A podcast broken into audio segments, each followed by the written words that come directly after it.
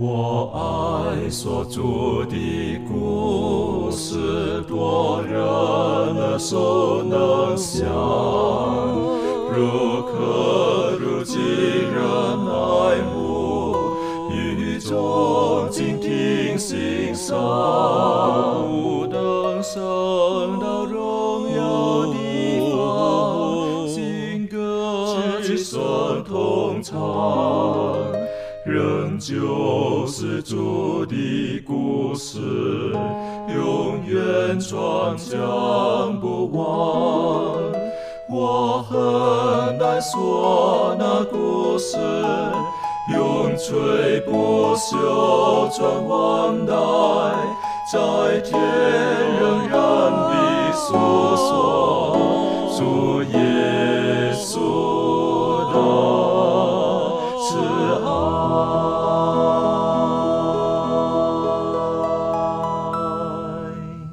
平安，欢迎来到安息节，跟我们一起领受来自天上的福气。今天是我们这一季的最后一课的学习第十三课，而这一季的大主题呢，就是我们要与耶稣基督一同经历不同的试炼跟患难苦难，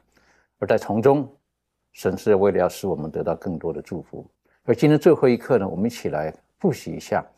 耶稣基督到底为我们受了哪些的苦，而他的受的苦当中，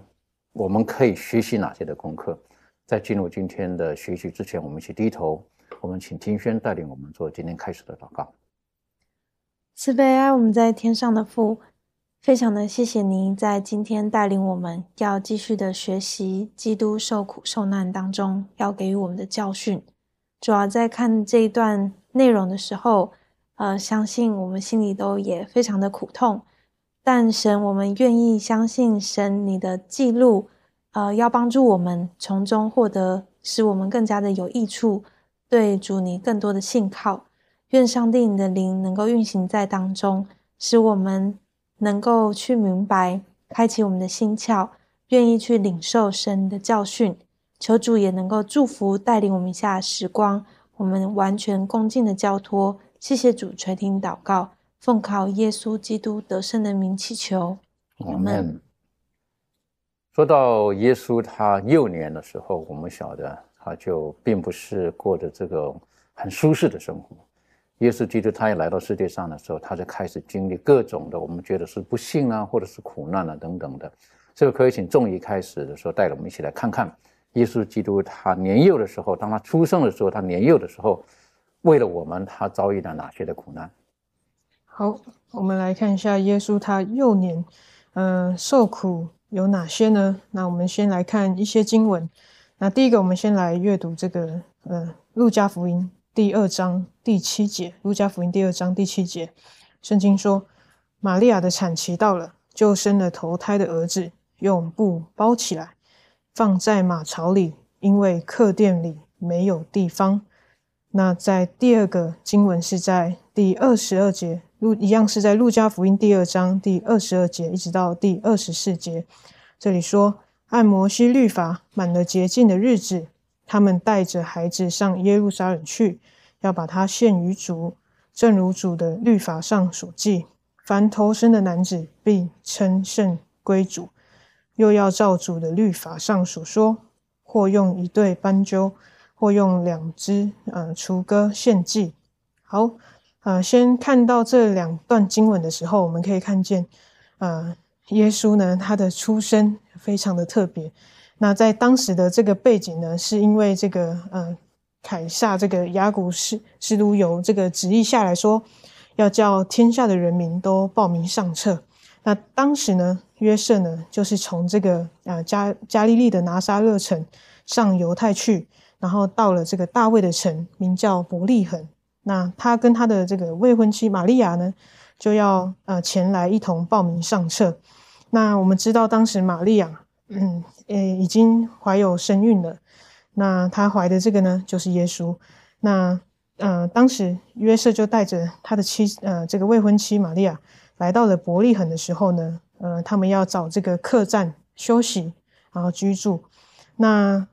呃，不确定是他们的脚程比较慢，还是因为真的是人太多了。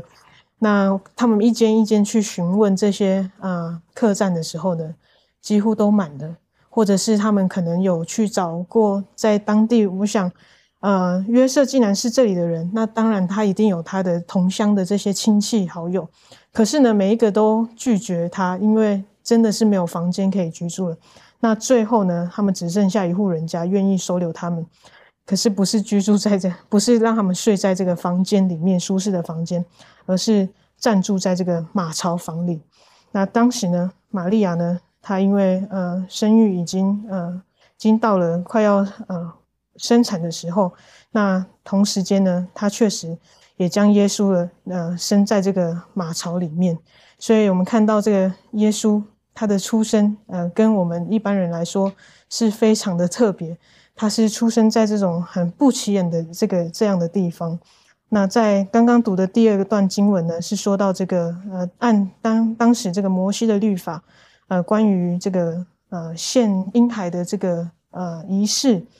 那虽然耶稣呢，呃，我们说他是天上的君王来到这个世上，可是他也并没有因此。他是这么尊贵的身份来到世上，就忽略了很多应该遵守的这些遗遗文律法。他依然的还是遵守当时这个摩西律法，就是满了洁净的日子。那我们如果去详读这个立位记里面的规条规定的话，是说，呃，当一个母亲生男孩的时候呢，不洁净的时间是四十天，然后生女孩是八十天。那所谓这个不洁净，是说这个母亲，那她在这个呃。不洁净的过程当中，他不能参加公开的宗教活动。可是呢，当他这个不洁净时间呃到的时候呢，他必须带着这个孩子一同前往这个圣殿，然后母亲要被洁净，那这个孩子呢就要奉献给主。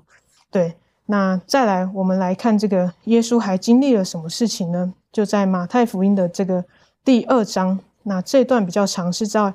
一第一节到第十八节，马太福音第二章的第一节到第十八节，那我们就分段来看。那一开始呢，从第一节到第三节，这里就说，当希律王的时候，耶稣生在犹太的伯利恒，有几个博士从东方来到耶路撒冷，说：“那生下来做犹太人之王在哪里？我们在东方看见他的心，特来拜他。”希律王听见了，就心里不安。耶路撒冷合成的人也都不安。那我看到这边的时候呢，就是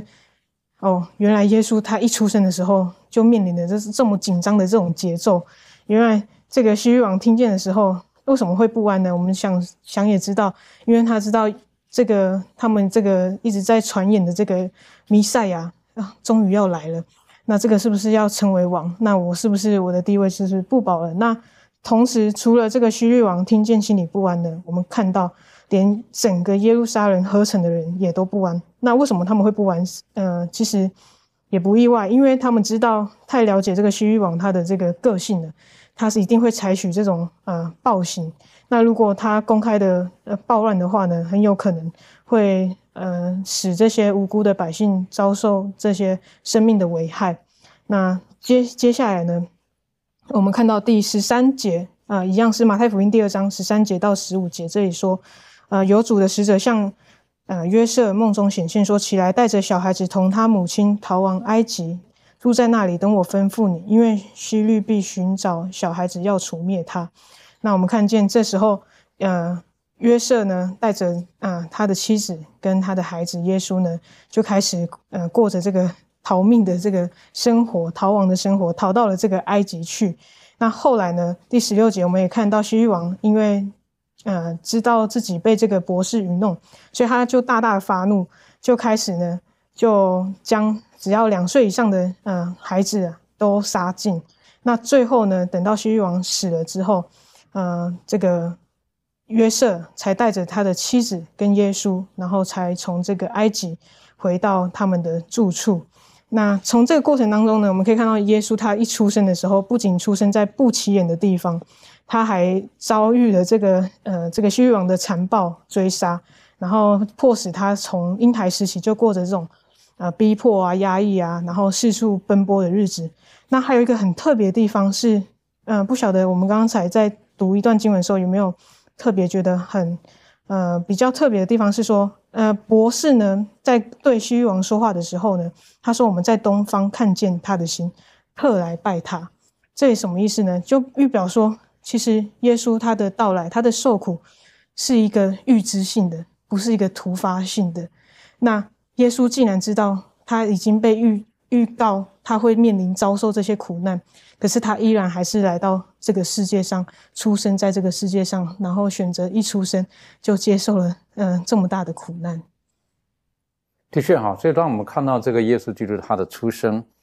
呃，圣经讲的他没有地方啊，因为客厅没有地方，等于说耶稣一来的时候就已经隐喻告诉我们，实际上他的世界上是暂时的，好，他并没有一个真的固定的家。然后呢，当他这个过了时间必须要献献祭的时候呢，从他献两个斑鸠，玛利亚只能拿两只斑鸠的时候，我们也得晓得，那个是力量不够的人才拿斑鸠，不然应该是一只羊才对。等于说他是穷人，好，那后来呢，他到底在在伯利恒到底居住多久不知道，好，那个那个东方的这些智慧的人博，我们称为博士，他们过来的时候到底走了多久，我们也不清楚。这个时候，耶耶稣到底他是几个月大了或什么，我们也不是太清楚，甚至没有没有讲得很清楚。可是希律呢，他就为了以防万一，他查访等等的，你们什么时候看到这颗星？大概多久以下？安全起见，两岁以下的全部杀掉。他不会讲说哦，这三个月的哈没有，为什么？因为大概有一段时间了，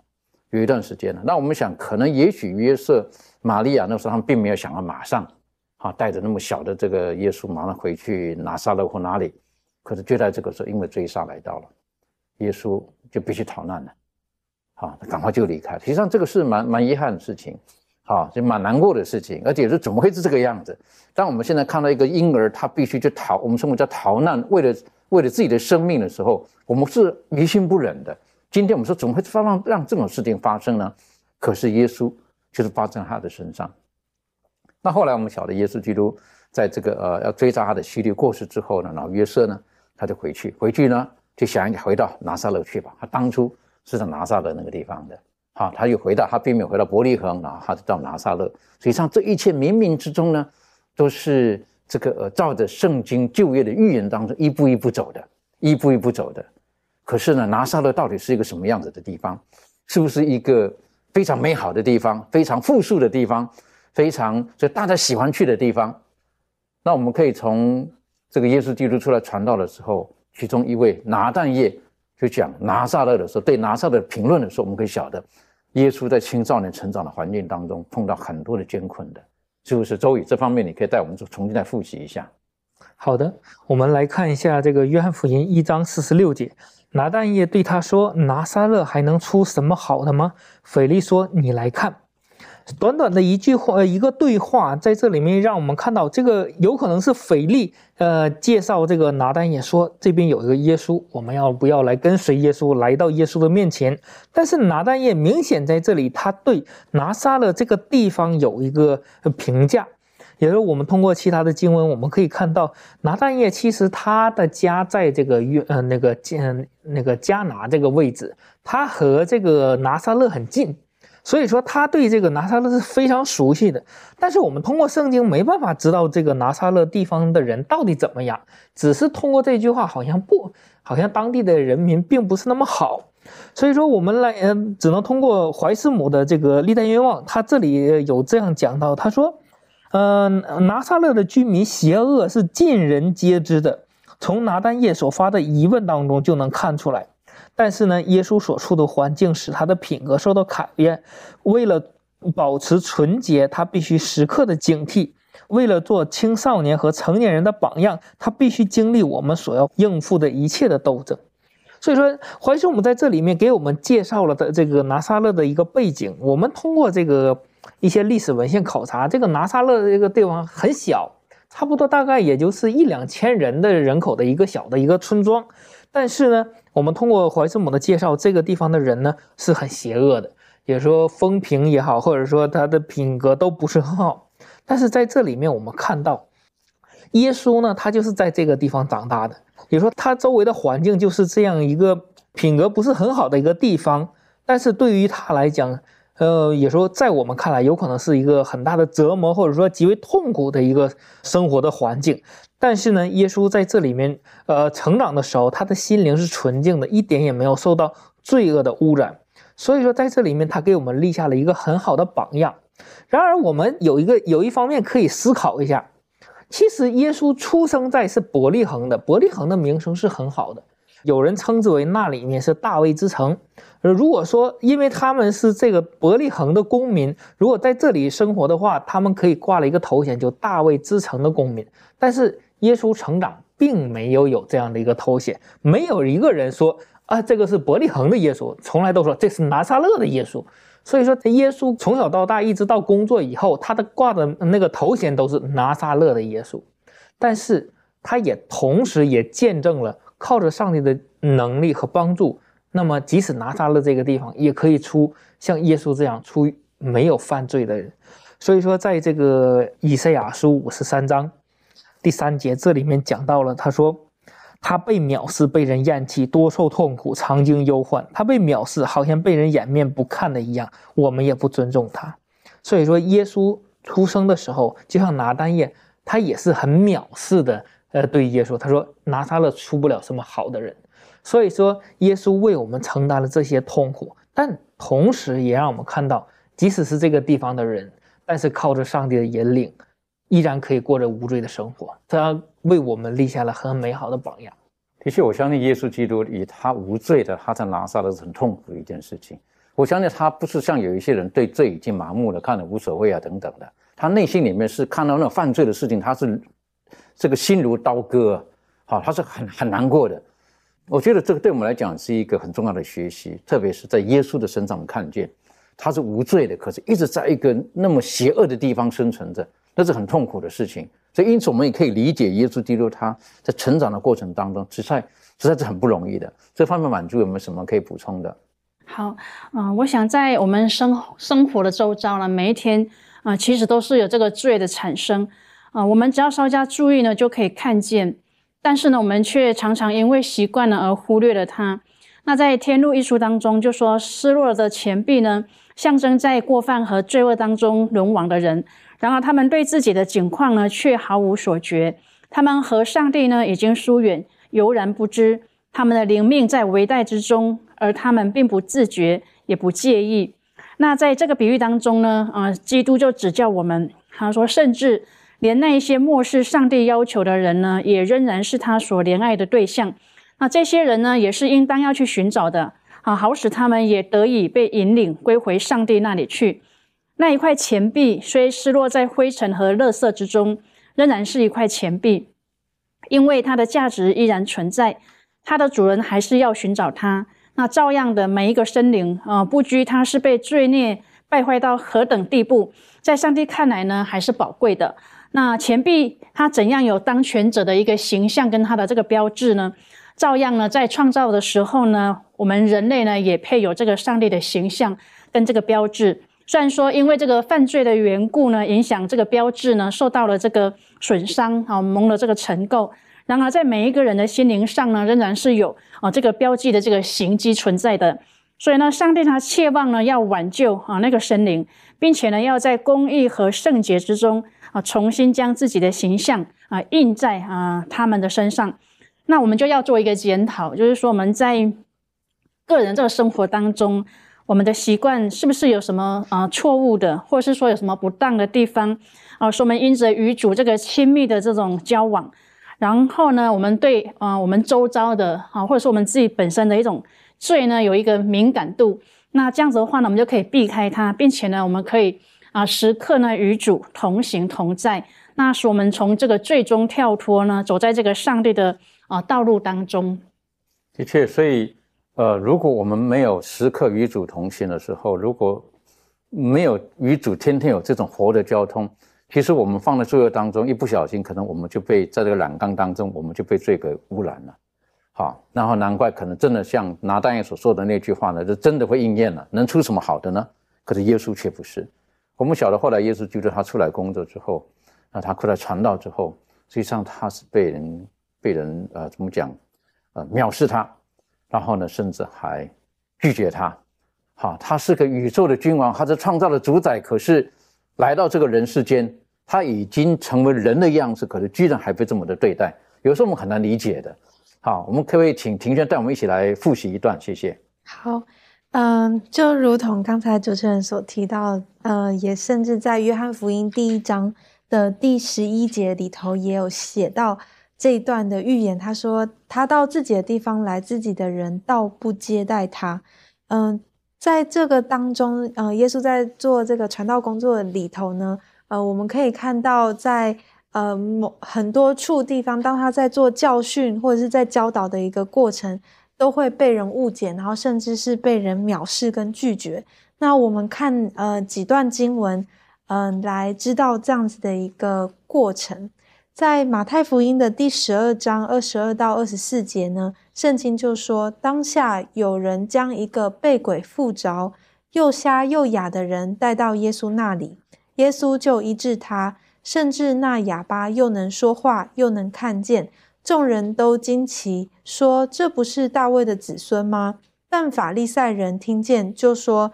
这个人赶鬼，无非是靠着鬼王别西卜啊。”嗯，从这个经文里面，我们就可以知道，嗯，当基督在医治一个软弱无助，然后需要被帮助的人的时候呢，呃，他们啊，众人都非常惊奇，而且。一眼就能够认识到，这不就是我们预言当中所要来给呃赐给我们的弥赛亚吗？大卫的子孙吗？但是对于这群法利赛人，呃，或者是说这群呃对圣经知识非常充分明白的这群人，却眼瞎，认为他却是一个靠鬼王别西卜赶鬼的一个莫名人士。那还有一处经文呢，是在约翰福音的第八章，从五十六节开始，呃，第八章五十六节到五十九节，圣经就说：“你们的祖宗亚伯拉罕欢欢喜喜的仰望我的日子，既看见了就快乐。”犹太人说：“你还没有五十岁，岂见过亚伯拉罕呢？”耶稣说：“我实实在在的告诉你们，还没有亚伯拉罕，就有了我。”五十九节，于是他们拿石头要打他，耶稣却躲藏，从店里出去了。呃，从这个当中呢，呃，我们也知道，就是呃，当耶稣在正式的介绍他自己的时候，呃，甚至是在说明他的身份，然后对于他呃，耶稣所说出的这些话语，犹太人呃听进去的这个程度是零，而且甚至是呃面对。这样子的呃言语时候，以为耶稣是很狂傲的、很狂妄，甚至好像侮辱了他们的先祖先贤。然后，所以我们就看到说，呃，基督他在做传道的这个工作当中呢，其实是非常的辛苦的。呃，就像是刚才我们前面一直在谈论到，呃，基督他在道成肉身来到这个地上的时候。做这些嗯要分享福音的事情的时候，在这些层面当中，一直被人误解，一直被人陷害，甚至是气绝轻蔑。这就好像是呃一个父母，然后看到一个偏行的孩子，然后虽然呢是不断的希望能够给他一些援助，然后来帮助这个孩子走回正途，但是这个孩子呢却一直唾弃父母的这个帮助，然后轻蔑拒绝他。嗯，这就是耶稣他在这个世界上经历的一切过程，而且我相信，当如果我们是站在耶稣的这样子的角度的话，这个心是非常的痛苦难受的。的确哈，这个耶稣来，他是满满的爱，他是要来拯救这个世界。可是他到他的故乡，他到任何地方，人都是拒绝他，还甚至用石头打他，要把他推到山下，那还嘲笑他。哎呀，实际上他哪是大卫的子孙呢？他根本就是这个靠鬼王赶鬼的。那的确，以血统来讲，耶稣就是大卫的子孙，啊，一直传上去的时候，他就是大卫的子孙。但是当时的人他们的拒绝，我相信耶稣基督他一定是很难过的。所以后来耶稣基督有一次在马太福音马太福音二十三章的时候，他就讲了一个例子，因为他看着耶路撒冷的时候，然后这么多人在这个里面，可是却是不接受耶稣基督的时候，他怎么说的？马太福音二十三章第三十七节这个经文这么说道。圣经说：“耶路撒冷啊，耶路撒冷啊，你常杀害先知，又用石头打死那奉差遣到你这里来的人。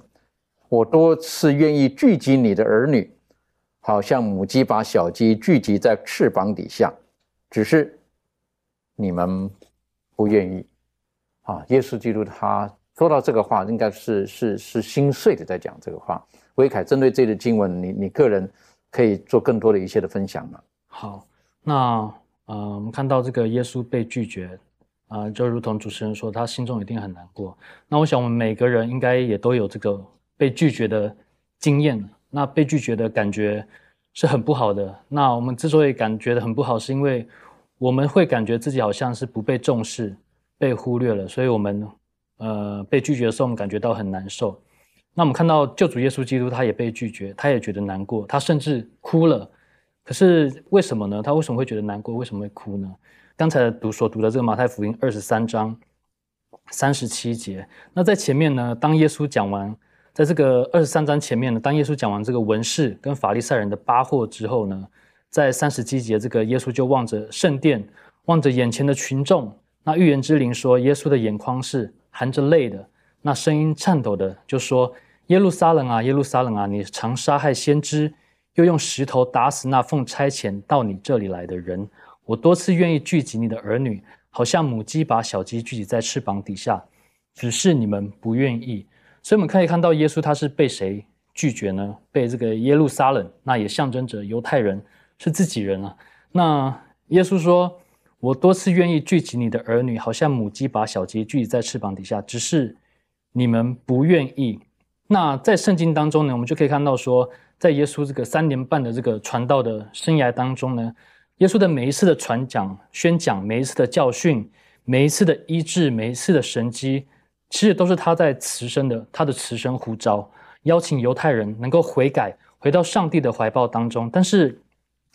我们看到犹太人他们总是不愿意，总是拒绝耶稣的邀请，于是耶稣哭了，耶稣难过哭了。那为什么呢？那在预言之灵的卷三里面，呃，怀师母这样写道：基督的眼泪表达了他见到自己子民自招毁灭时的悲痛。他原本很乐意折断外邦国家加在他们颈项上奴役的恶，然而法利赛人虽苦苦抱怨自己所受的羞辱和压迫，却满怀仇恨地拒绝了那唯一能解救他们脱离被掳的状况，使他们成为自由快乐之民的帮助。有三年之久。他们都听到救主的声音，邀请凡劳苦担重担的人到他这里来，他就使他们得安息。凡耶稣脚踏之处，都广布了福气。然而，他们非但没有满心感激的回报基督的爱，反而推开他。所以，我们知道说，耶稣他难过，不是因为他自己被忽略了，不是关于自己，而是因为看到他所爱的，他极愿意拯救的这个子民，竟然选择了走向。毁灭的道路。那我们知道，这个动物的天性就是父母亲会保护自己啊年幼的这些孩子嘛。呃，尤其是当孩子走失不在我们视线的时候，我们更会紧张、害怕、担心，说这个孩子到底去哪里了。那我想，呃，耶稣基督也是一样爱我们世人，他的爱甚至比我们人的爱还要更加的伟大。耶稣他虽然被拒绝，可是他不被这种拒绝可能会产生的这些负面情绪所影响。他的爱是真爱，是不被任何的事外外在的事物所影响的。他依然的是以想要以爱来挽回那些尽他可能的力量来去挽回这些还在罪恶当中的这些他的子民。我想耶稣的眼泪也不仅仅是为犹太人而流的，而是为每个世代里面藐视耶稣慈爱呼唤的人，那或者是那些自称是基督徒，可是却在生活上表现出否认基督的人所流的。我想，耶稣他是多么的想将自己的百姓从罪恶里面救出来，使我们能够得享这个属天的福分。但是人的拒绝却一再的刺痛耶稣的心。那这也给我们现代的人一个提醒：说耶稣他已经把这个光也赐给我们了，就像古时候的犹太人一样，就像过去世世代代的先祖先贤一样。那我们要如何回应耶稣慈爱的呼召呢？当我们看见这一段的时候，我们晓得耶稣基督像刚。这个维凯一直提醒我们，耶稣基督他的那种心是撕裂的，他是流泪的，然后他甚至看到他们那些拒绝他的结果是什么了，他是何等的不忍，但是耶稣基督他他还是没有放弃。好，我是觉得这让我们非常的感动。但是从另外一角度来讲，我们这一季所学习的，就是与耶稣基督一同经历这种的试炼苦难。呃，耶稣基督这种的屡屡的被拒绝，我是觉得，比如说我们去传福音，我们可能也会碰到。好，我明明是很很用心的，而且是很有意的要去对人好，但是可能被人拒绝，可能有各种的方式。好，这个这个也是我们需要学习的功课。这方面，仲义有没有什么可以补充的？OK，好。那我们呃，在面对这个被拒绝，呃，从刚才呃维凯弟兄的分享呢，我们可以听到，呃，我们人呢对对比这个耶稣，我们的胸怀真的是小了很多。因为我们为什么会有被拒绝的痛苦？为什么我们害怕去面对？是因为我们往往被拒绝的时候呢，我们自身的一些呃利益啊，或是好处可能会失去，而且在面对一些负面的感受的时候呢。我们可以发觉到，嗯，很多时候，比如说像被欺压、被出卖、被陷害，像这种比较负面的呃感受的时候呢，这些都是比较需要长时间累积，然后才会发觉，然后才会慢慢酝酿、呃积累、铺陈，然后产生出来。可是被拒绝呢？被拒绝是一种比较很突发性的、比较及时性的，然后会令你感到一种很措手不及。所以，为什么我们之所以没有勇气？很多人比比较没有勇气去冒险啊，从事一些新的挑战啊，工作啊，人生目标啊，呃，甚至是在教会的工作，我们不敢尝试做新的突破，是因为我们预先知道结果只有两种，嗯，就是第一个，要么就是你成功的话，你就是被接纳；那你失败的话呢，就是被拒绝。那被拒绝呢，我们往往担心是什么？我们担心我们会这个失去自己的面子啊。然后，甚至有的时候可能还会失去一些钱财，因为你有付出嘛。那我们总是人总是把这些安全感都建立在我们外在的东西，然后失去这些安全感的时候呢，就会产生这些很不好的情绪，就会觉得除了刚刚讲到失去面子，可能会会难过，然后会很失望，然后再来呢，可能还会有另外一种情绪是什么情绪呢？就比如说。呃，当我们向别人示出善意的时候，然后我觉得我是出于好意，然后来帮助你啊。可是呢，往往有时候不是人人都会领情，不是都会去接受你的好意。尽管你的好意好像对旁人眼中看来，好像他们巴不得都要拿到这样的好处，可是呢，你要面对的这个人却没有想要呃领情啊你任何的呃这个好处的时候呢？这个时候呢，有时候我们的情绪呢，会从失望、呃难过呢，转到另外一种呃呃这个心态是什么呢？就像我们一句俗语所说的，这个见笑转生气，对，就会直接恼羞成怒，然后会让这个情况更加不堪。本来只是自己还觉得哎，怎么很失望、失落，结果到后面你自己嗯这个恼羞成怒，就跟对方开始吵架起来了。所以，我们看到为什么被拒绝，我们很讨厌被拒绝，是因为我们知道后面我要承担的这个情绪有太多太多不一样的这个突发的状况。但是呢，我们来看一下耶稣，在他的人生当中，他经历过好多次的这个拒绝，然后也有感受到很多次拒绝后的这个痛苦。那我们都难以体会，而且就如我刚刚所说的，我们的胸怀真的没有像耶稣一样这么大。他的这种痛苦是来自于因为。他所传福音的对象不想接受这样的福音，为什么他依然可以在这个被拒绝当中呢？不摇动他的这个行动还有目标，因为耶稣他知道他被他的天赋所接纳，那他知道他的任务呢是要完成天父所交付给他的使命，所以他来到这个世上的时候呢，呃，他不断的跟天父祷告，建立这个亲密的关系，那时时刻刻都在寻求天赋。那今天我们呃也一样。要先明确知道我们所做的事情和目标是不是上帝所认可的。如果是的话，我们就不需要别人的认可了。当然，我并不是说我们就要去当一个独行侠，不是这样子。应该是说，我们当然同时也需要其他人的鼓励、带导、帮助啊，或是一些意见指正。那可是呢，我们不应该期待他人成为我们被接纳的来源。我们被接纳的这个感觉要从这个上帝而来。但是如果你真的有被拒绝的创伤的话呢，你可以从上帝那里寻求医治，从他那里呢将自己的心意更新，让他的话重新将你的心灵重建起来、强壮起来。然后同时呢，我们不仅要寻求医治，也要寻求那位医治我们，然后赐我们丰盛生命的主。的确哈，你刚刚特别点出了这个拒绝跟接纳之间哈，有的时候呢，我们被拒绝，我们不用太难过。为什么？因为如果说我们从另外一个角度来思想的话，可能我们的坚持，也许是我们知道是上帝所喜悦的，就像耶稣基督一样，纵使他被拒绝了，可是他知道他所做的事情是父神所喜悦的事情。当时的人可能不喜悦，所以有的时候我们被拒绝的时候，的确是要常常从回到神的面前去寻求那个那个接纳跟帮助。如果我们是被神拒绝，那个才是可怕的拒绝。但如果是为了周遭的人而被拒绝的时候呢，我们需要常常回到神的面前，然后看神如何可以帮助我们。那耶稣基督他来到世界上的目的，实际上就是为了救人，而救人就是要将他的生命舍上。而生命舍上的时候，他必须走上十字架的道路。他知道那是一个很痛苦的过程，实际上不单单是肉体的痛苦跟羞辱，而最重要是跟父神那种的断绝的关系。而这个过程，实际上在他创造世界、人类犯罪的时候就已经知道的。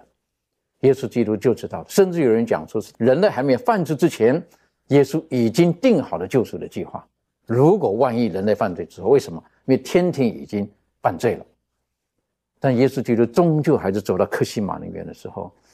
他还是要面对这个。可是当时他以人性来讲。他是如何面对这一个？实际上这一段我是觉得我们要常常去去思考的。周宇可以带我们一起来复习这一段吗？谢谢您。好的，我们来看马可福音第十四章三十三到三十六节。这里面呃有记述说，于是带着彼得、雅各、约翰同去，就惊恐起来，极其难过，对他们说：“我心里甚是忧伤，几乎要死。你们在这里等候警醒。”他稍往前走。匍匐在地，祷告说：“倘若可行，便叫那时候过去。”他说：“阿爸父啊，在你凡事都能，求你将这杯撤去。然而不要从我的意思，只要从你的意思。”我们再来看一节经文，呃，《路加福音》的二十二章四十一到四十四节，这里面讲到，他说：“于是离开他们约有扔一块石头那么远，跪下祷告说：父啊。”你若愿意，就把这杯撤去。然而不要成就我的意思，只要成就你的意思。有一位天使从天上显现，加添他的力量。耶稣极其伤痛，祷告更加恳切，汗珠如大雪点滴在地上。在这里面，让我们看到了耶稣在即将面临被钉十字架之前的时候，他来到克西马尼来祷告的时候，让我们再一次看到耶稣的人性。因为当他去施行神迹的时候，他是有他的神性的，但是这个时候要为我们完成这个救赎的计划的最关键的一步的时候，这个时候是他人性的一个展现。在这其中，我们可以看到他并不想要接受这一切，尤其在圣经他说，便叫那个时候过去，他也不想死，他也不想与上帝的天赋分离。所以说，他就说，如果可以的话，就将这件事情挪去，这是他自己的意思。但是最后耶稣说什么呢？不要按照我的意思，要按照天父的意思。在这里说明，耶稣他是呃，他并不是说完全的呃，照上帝所定的一切计划去做，没有一点的自己思维的。他并不是，也说他继承了人类的一个完全的人性，呃，来生活在这个世界上。他也有压力，他也有痛苦。当所有世上的人这罪恶压在他身上的时候，他也感觉到难过。我们在这个路加福音这里面讲到，他说汗珠如大雪点滴在地上。我们知道血液是很粘稠的，所以说他的一滴血液，它是很大的一呃一个血点滴在那里。但是我们正常生活的时候，我们出汗不会出到那种程度。当我们大量出汗的时候，一方面就是呃我们心跳加速的时候。或者说很惧怕的时候，或者说呃，当那个压力很大的时候，就是没办法控制自己的那个心跳啊，就是说是非常着急的那个状态，才会产生这样的一个效果，说明罪恶压在他的身上的时候，他的压力是非常大的，甚至在定耶稣定十字架的时候，他曾经呼喊他说：“父，你为什么离弃我？”当他以他的人性去，因为罪恶的阻隔，让他感觉不到天父与他同在的时候。他真的，他呼喊出来这句话，所以说让让我们可以看到他的压力是非常大的。所以说，当耶稣经历过这样的苦难的时候，他也知道这是他必须要完成的一个使命，因为全人类的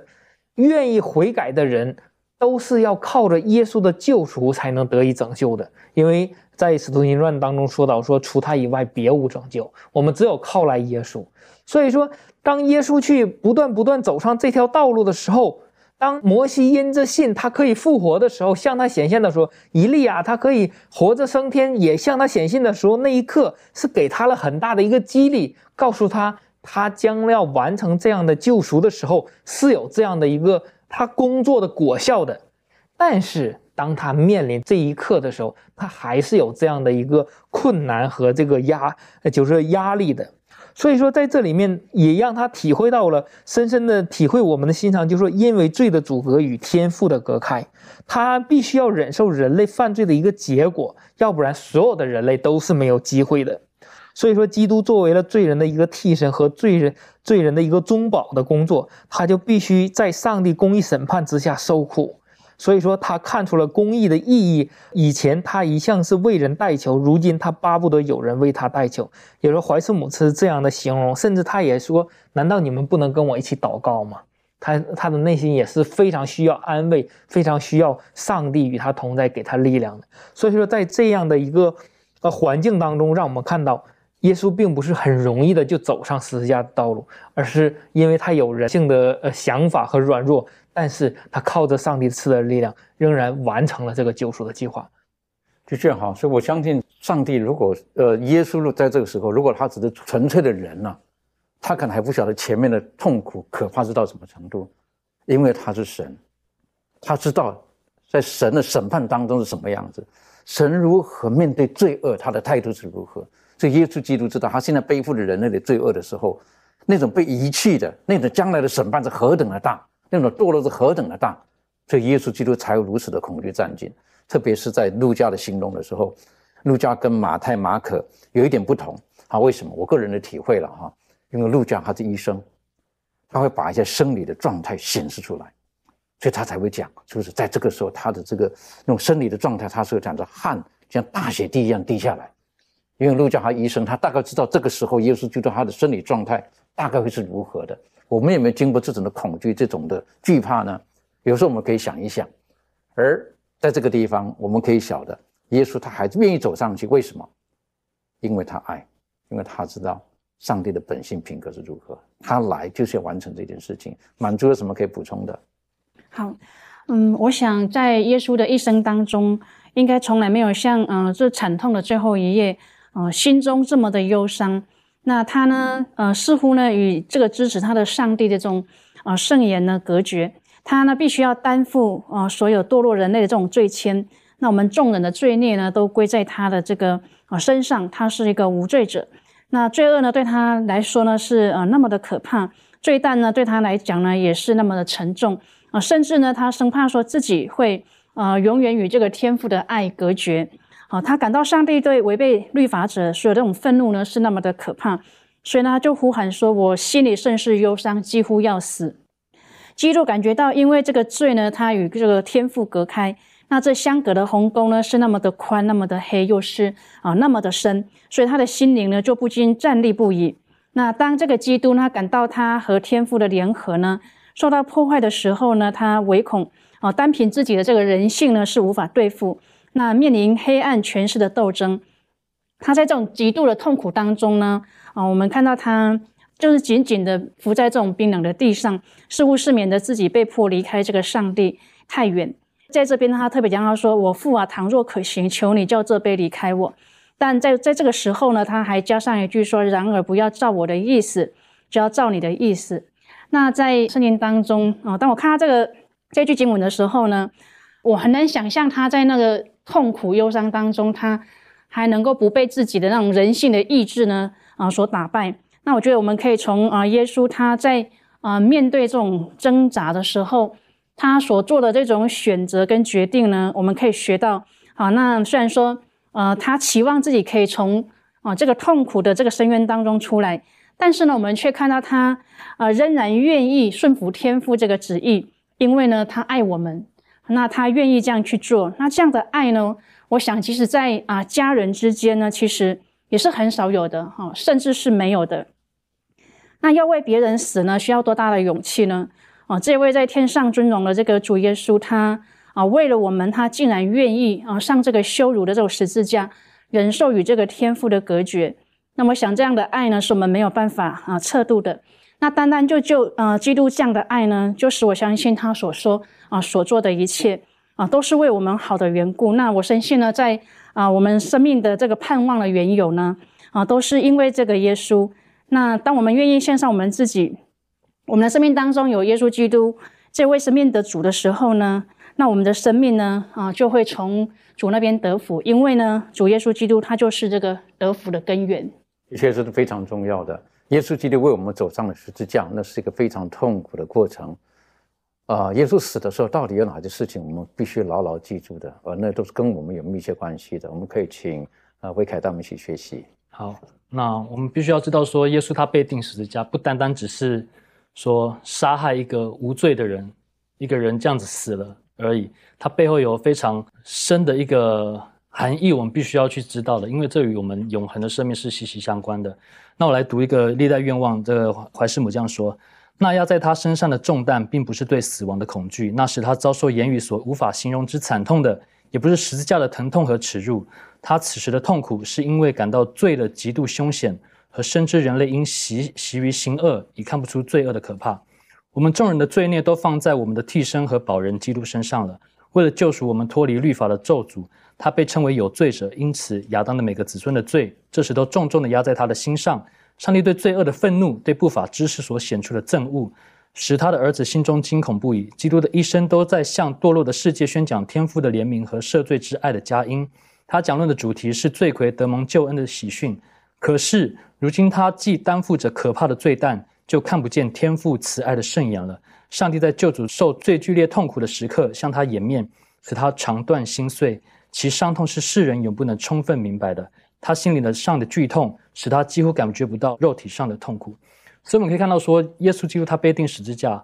这些什么肉体上的痛啊，被诬陷判刑的苦啊，此时都微不足道的。真正让耶稣痛苦的是因为罪而与天父隔绝开来，那是因为罪使他承受从天父而来的这种易怒，这让耶稣的心剧痛不已，甚至肠断心碎。接着呢，我们知道耶稣他就尝了醋，然后就断了气。忽然在马太福音二十七章五十一节就说到说，店里的幔子从上到下裂为两半。然后呢，此外呢，圣经也继续说，地也震动，然后磐石也崩裂，坟墓也开了。以睡圣徒的身体多有起来的，那这些种种事情的发生呢，都表明有事情发生了，有事情成就了。是什么事情呢？那在历代愿望里面就这样说：在上帝的儿子断气时，表号与实体汇合，那最大的牺牲已经献上，一条又新又活的路已为众人预备。从此以后，救主要在高天之上担任祭司和中保的职务。当时好像有声音向殿中礼拜的人说：一切为罪而献的祭物与牺牲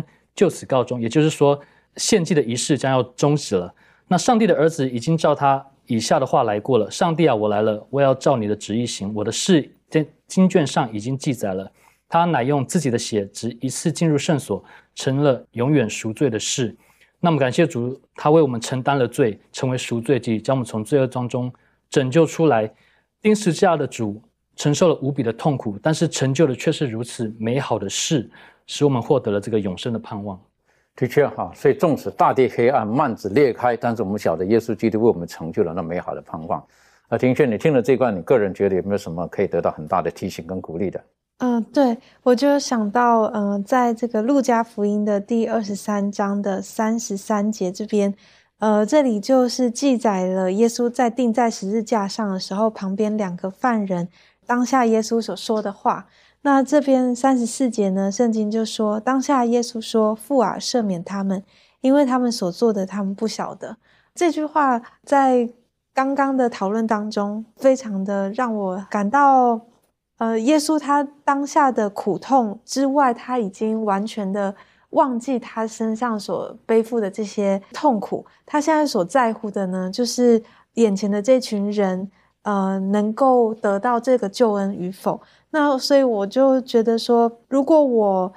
呃，是这当中的一员，然后也是被基督所这样子的祈求和看待的话，哦，我是多么的呃蒙福，然后也是应该用这样子的一个心情跟态度来去面对，呃，我现在所受到的任何的一些苦难，呃，我想我们都可以从耶稣基督的身上得到这样子的一个盼望。的确哈，这个有的时候，当我们把自己放在耶稣基督面前的时候，我们相信他所经历的一切东西是远远超过我们所能忍受的，所以因此我们在他里面可以找到那真正最大的盼望。受苦痛苦到底对于我们有什么意义没有？从中我们可以学的哪些的功课呢？呃，中医这方面你有没有什么可以分享的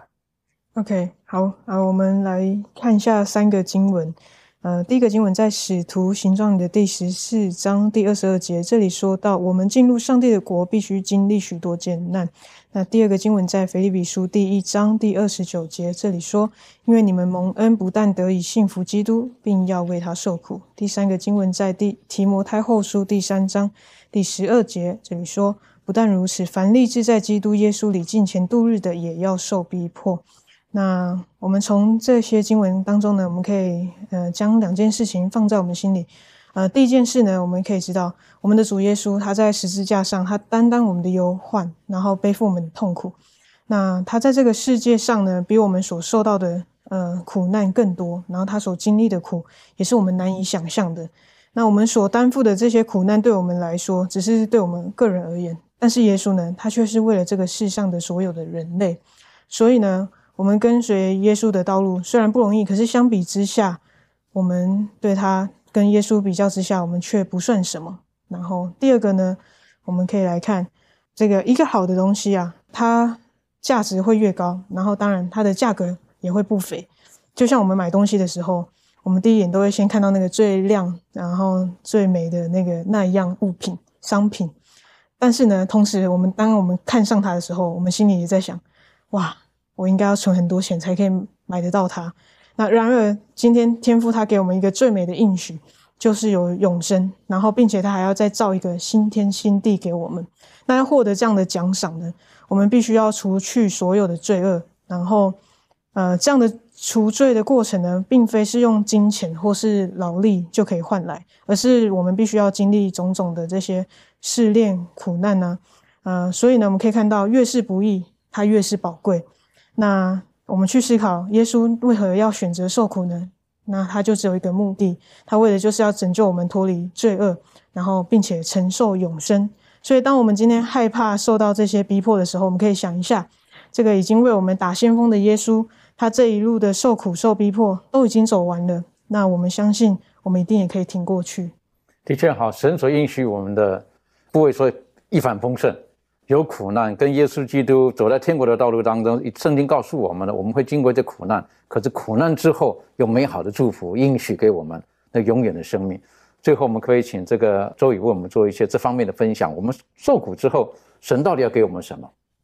好的，我们来看一下经文，呃，约翰福音十章二十八节，这里面告诉我们。我又赐给他们永生，他们永不灭亡，谁也不能从我的手里把他们夺去。在这个罗马书六章二十三节，这里面也讲到，因为罪的工价乃是死，唯有上帝的恩赐，在我们主基督耶稣里乃是永生。也说，当我们人类犯罪之后，我们。最后的工价，也说最后的结果就是死亡。但是只有靠着上帝的恩赐，耶稣基督的救赎呢，让我们有机会在耶稣里面是有永生的。也说，虽呃，耶稣救赎我们，他经历了很多的痛苦，然后但是他还给我们留下这样美好的一个应许，并且他说，耶稣所救出来的人呢，是谁也不能从他的手里面夺去的。也说，呃，耶稣是有这样一个权柄的。所以说，当我们不论我们的苦难是什么，或者说因着耶稣，或者因着他亲自背负我们的罪的责罚，因着福音伟大的一个供应，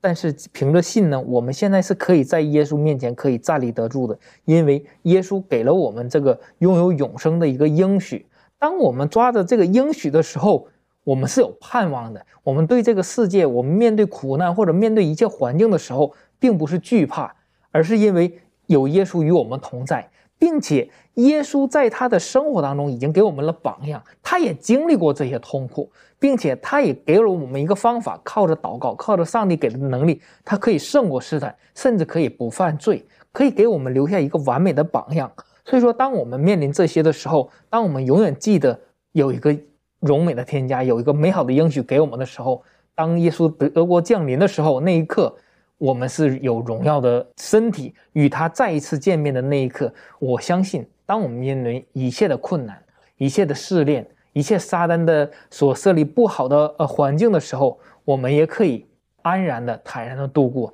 因为他与我们同在。我想很重要的啊，这个最后一句话，呃，刚刚这个周伟讲的，在苦难当中最重要的是因为神与我们同在，所以他应许给我们的是永恒的生命。永恒的福乐，但是今天眼前的这一切苦难呢？我们可以用形容，就是说这是一种伪装的祝福。好，上帝他会用这个苦难，实际上他是要使我们得到更美好的那个成果，那些的果子。那我们如何可以得到呢？只有在基督里面，只有与主同行，只有愿意与主走在这条这条道路上面的时候才可以的。记住，圣经提醒我们，天国不是一条容易走的路。耶稣也告诉我们，那门是窄的，路是小的。进去的人也少，走在路上的人也少，但是耶稣与我们同在，我是觉得是最美好的。为什么？因为耶稣已经走过这条路了。圣经告诉我们，他凡是受过试探，只是他没有犯罪。耶稣成为我们最好美好的榜样。愿神帮助我们在幕后的日子当中，这一季我们的学习，我们也可得到很美好的应许，就是与耶稣基督共同经历这次试炼苦难的时候。我们也会与耶稣基督同得那美好的果子，与耶稣基督同定十字架，同埋葬，同复活。各位，让我们等着耶稣基督很快就回来，我们可以承受他要给我们的永生，承受给我们的伊甸园。愿上帝帮助我们，我们去低头，我们做祷告。父上帝，我们很谢谢您这一季我们的学习。我们知道走在天国的道路当中，因为仇敌的关系，因为我们罪恶的影响。你更是因为你爱我们，所以你希望借着生命当中的一切的苦难、一切的挫折，为的是要使我们得以炼净，把我们放在那熔炉当中，为的是要去除我们生命当中的杂质。父啊，